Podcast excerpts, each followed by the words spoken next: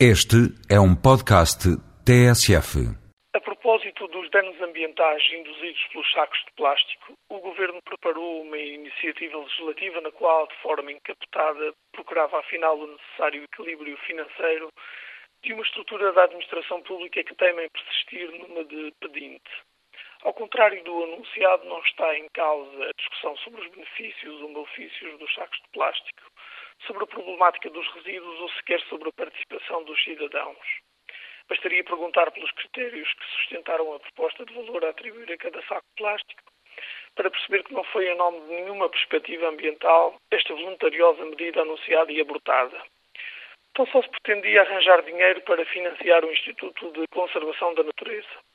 Este pobre instituto gera uma elevada percentagem do território português, sobre o qual não tem uma ideia ou iniciativa visível de atração de investimento e dinamização do envolvimento das populações e agentes económicos, e preparava-se para receber uma moedinha por cada saco de plástico que os portugueses quisessem utilizar nos supermercados.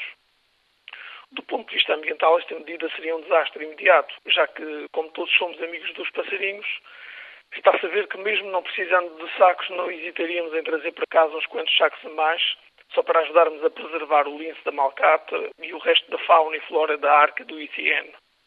Ignorou-se uma série de preceitos básicos neste delírio fundamentalista. Desde logo o impacto que sobre o comum cidadão a medida traria, para além da componente económica, cimentando nesta a ideia de que o ambiente só traz custos e mais taxas diretas, dando razão à dicotomia que incompatibiliza ambiente e economia.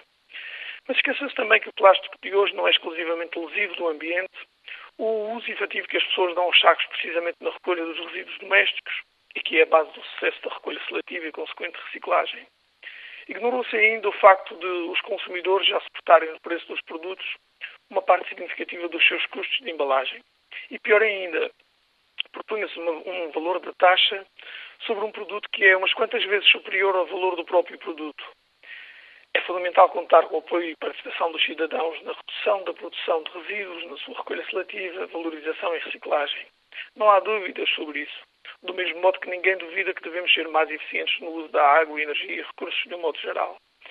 Mas essa não foi a questão lançada por esta iniciativa. A questão foi tão só uma tentativa primária de aproveitar a boa vontade e motivação dos cidadãos para com o ambiente como maneira hábil de financiar um cancro da gestão ambiental que teimosamente persiste numa inércia insustentável. Pergunte-se então antes ao ICN por propostas concretas e objetivas de valorização dos recursos que estão à sua guarda.